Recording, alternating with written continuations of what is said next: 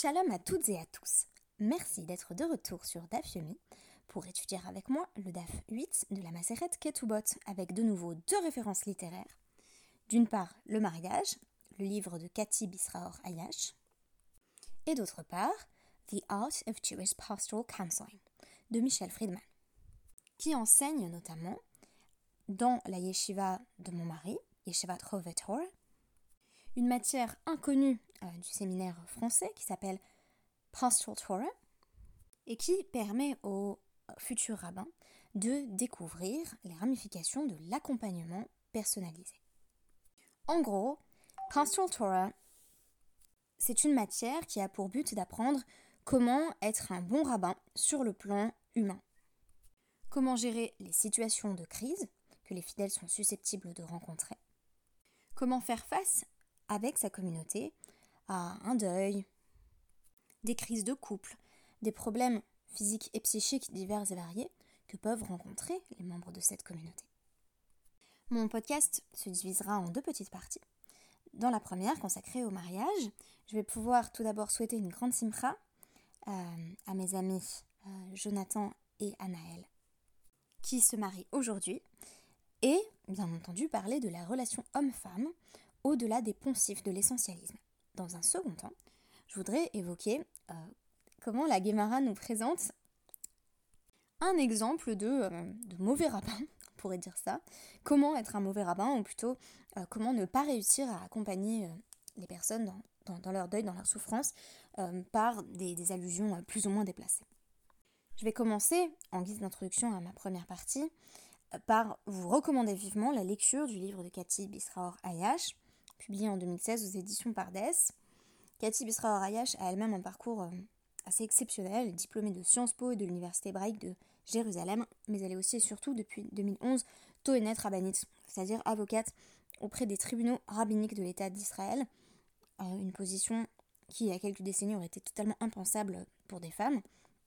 Donc, ce qui est intéressant, c'est que ses connaissances à la RIC vont infuser euh, le livre qu'elle a publié, puisqu'elle se réfère scrupuleusement à des sources euh, à la fois talmudiques et alariques pour nous présenter les tenants et les aboutissants de la cérémonie du mariage. Notre DAF commence tout simplement par présenter dans l'ordre les Sheva Brachot en omettant euh, donc la, première bracha de, de Boré Agafen sur la coupe de, vin ou de jus de raisin. Et ce qui est très beau, c'est que justement aujourd'hui, je suis en déplacement à Strasbourg avec mon mari et ma fille pour me rendre euh, à la roupa euh, d'Anaël et Jonathan, donc euh, deux amis à nous, Jonathan étant le, grand ami d'enfance de, mon mari.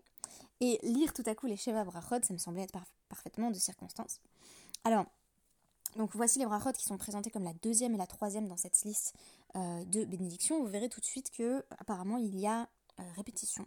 Donc Baruch Ata Hashem Elokeinu Olam Yotzer Adam on remercie Hachem d'avoir créé euh, l'être humain. Et puis ensuite, on dit Baruch ata Hashem Elokeinu melech haolam, asher yatzar et adam betsalmo, betsalem euh, demut tavnito, ve hitkin lo mimenu, binyan adead, Baruch ata Hashem yotzar adam. Donc, a priori, cette fois-ci, il s'agit spécifiquement de remercier Hachem euh, de nous avoir créé à son image, mais on répète la même formule yotzar adam, littéralement créateur de l'humain. Donc on nous raconte, Lévi Ikla, Lévé, Rabbi euh, B. Hiloulé des Rabbi euh, Shimon Beret, euh, Barer Chamesh. Et donc Lévi, à un moment donné, il s'est rendu chez Rabbi Yehuda Anassi parce qu'on célébrait les noces de son fils Rabbi Shimon, et il n'a récité que cinq bénédictions, donc en réalité on en compte six, puisqu'il y a la première qui est omise dans la liste qui vient d'être présentée dans la Gemara, donc celle, celle sur, sur la coupe. il n'a fait que cinq bénédictions, a l'inverse, Rav Assi, Ikla levé euh, Ravashi Beiloulé euh, des Marbéré, euh, Barer Chet. Tandis que Rav Ashi, ah non, c'est Ravassi, pardon, lorsqu'il s'est rendu chez Ravashi pour le mariage de son fils Mar, il a récité les six bénédictions. Alors qu'est-ce que ça signifie Les Mabéa Kamipalgi. On pourrait dire qu'ils ils ont un débat sur la question suivante. Des Marsava Chada Yetira Havai. Lévi pense qu'il y a eu un seul acte de création. Or, s'il il y a un seul acte de création, pourquoi répéter deux fois Yetzirah Adam? Omar Savar, Yetzirot Havai. Et le second maître, euh, Rav Assi, estime qu'il y a eu deux créations successives. Dans la première explication, celle qui est rapportée au nom de Lévi, on a création de un Adam, l'être humain, mâle et femelle, qui est ensuite séparé en deux, mais il n'y a pas vraiment recréation.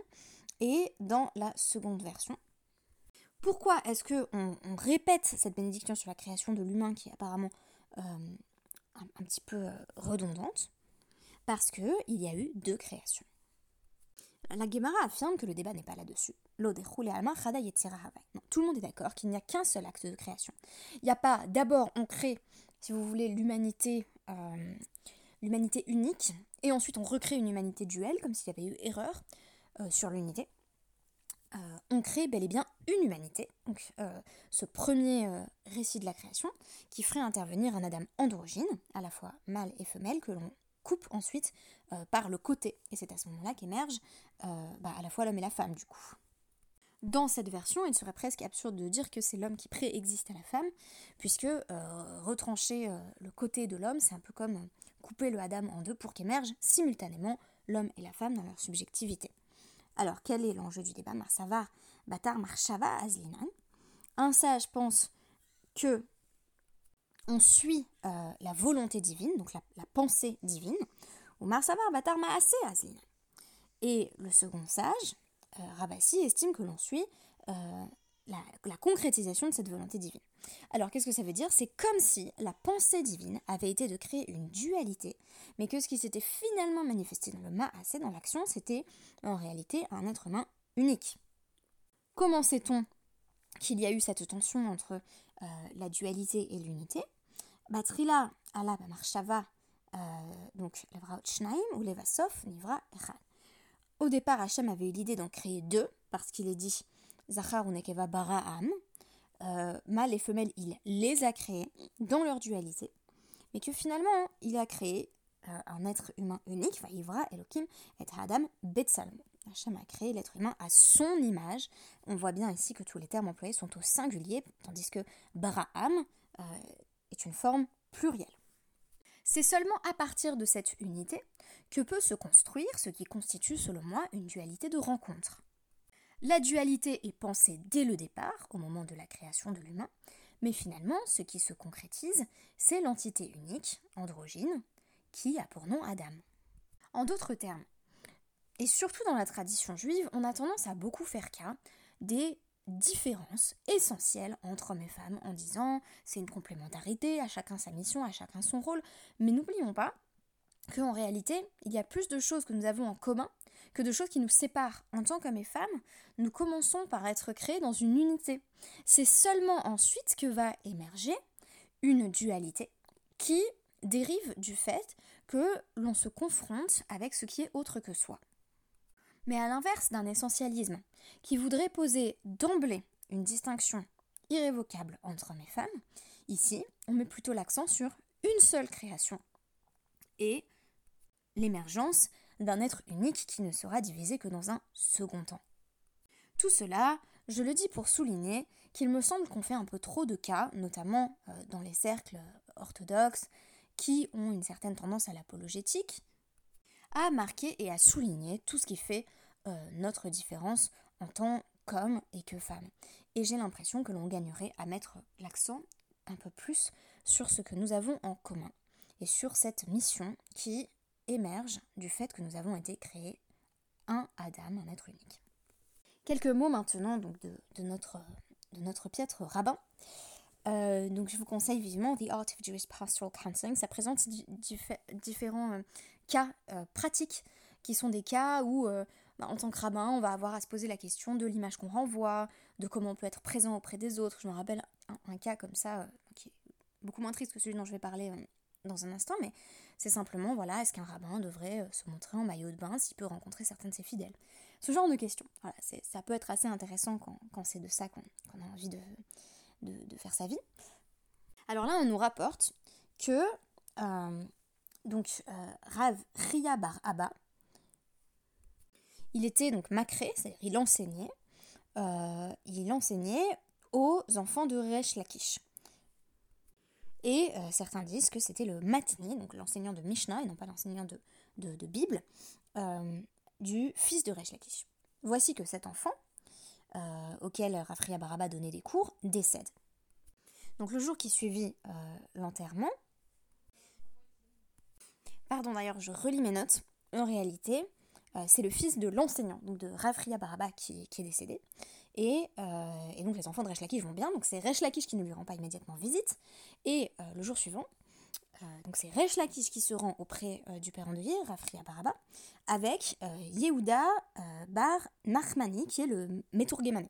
Donc le Meturgemane, c'est littéralement le traducteur, mais c'est aussi celui qui, qui va donc répéter les enseignements énoncés par un sage et aussi les expliquer. Donc si vous voulez, on va considérer qu'il s'agit spécifiquement pour les, besoins de, cette analyse, une sorte d'apprenti rabbin. Il n'a pas le niveau de l'un des sages, mais il est tout de même euh, en cours euh, d'apprentissage et euh, il ne manque pas d'érudition. Et donc, ce qui est intéressant, c'est que Resh Lakish va demander à son Metzurgeman de procéder à une série de sortes de, petites drachotes, de discours sur des sujets différents. Alors il commence par lui dire, évidemment, quand il rend visite à, à Rafria Baraba qui vient de perdre son fils, Kumema Milta Kol Kabel Alors lève-toi et, et dis quelque chose euh, au sujet euh, de cet enfant qui vient de mourir. Et là, euh, évidemment, le maître va faire une erreur assez critique. Et donc on nous dit, voilà, Petar Vehamar, il va rapporter un basouk de Dvarim 32-19 qui dit que bah, la, colère d'Hachem s'enflamme contre son peuple, qu'il le prend en horreur, et qu'il est en colère contre les fils et les filles voilà, du peuple. Alors, explication bien entendu catastrophique en matière de pastoral counseling du Meturgeman. Dor chez Avot euh, Menatzim et Hakadosh Baruch dans une génération où les pères euh, euh, détestent Hachem, Koes al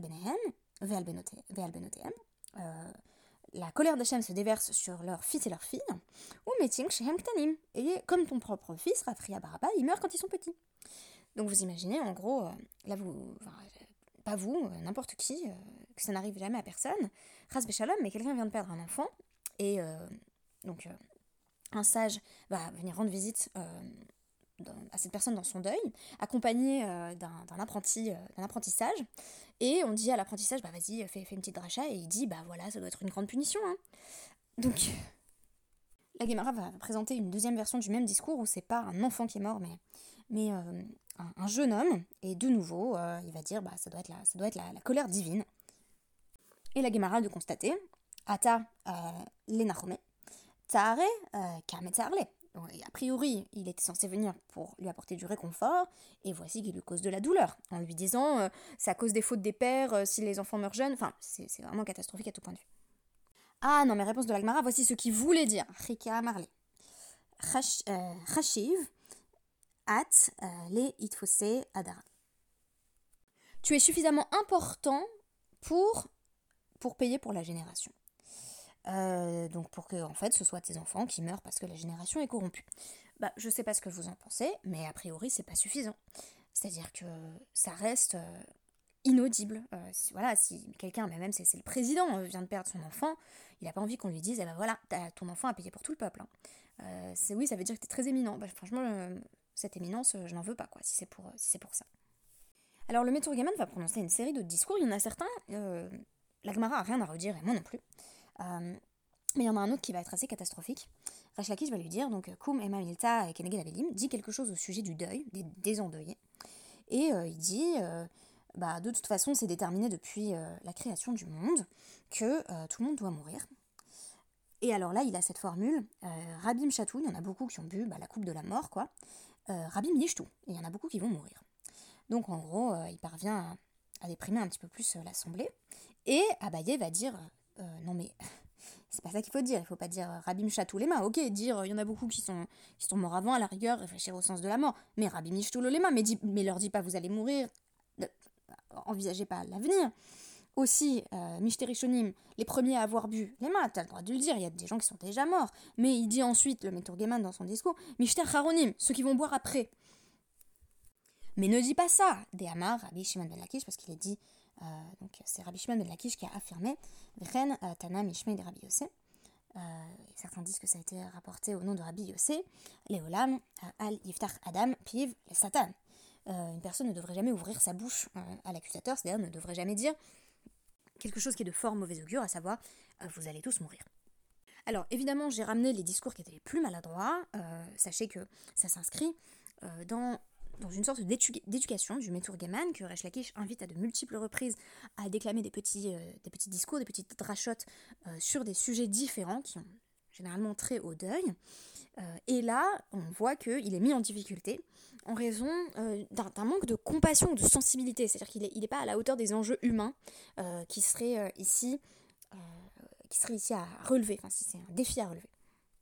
Donc il aurait dû lire le, livre de Michel Friedman euh, dont j'ai parlé dans ce podcast, euh, ça nous montre aussi effectivement les, limites euh, de, certains érudits, parce que Métour Gaiman, a priori, c'est vraiment pas un ignorant, quand ils sont dans, le rapport interpersonnel. C'est pas forcément du tout aussi évident. Ce que, j'ai trouvé intéressant ici, c'est que les autres sages le reprennent. C'est-à-dire qu'on peut, on peut progresser à la lumière de ce que nous disent des, personnes qui, sont voilà, plus, plus expertes que nous.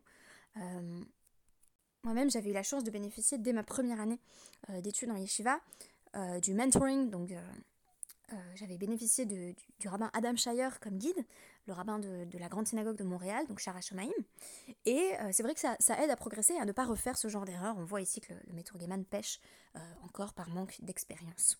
Voilà, merci beaucoup. C'était un plaisir de partager cette petite étude avec vous. À demain.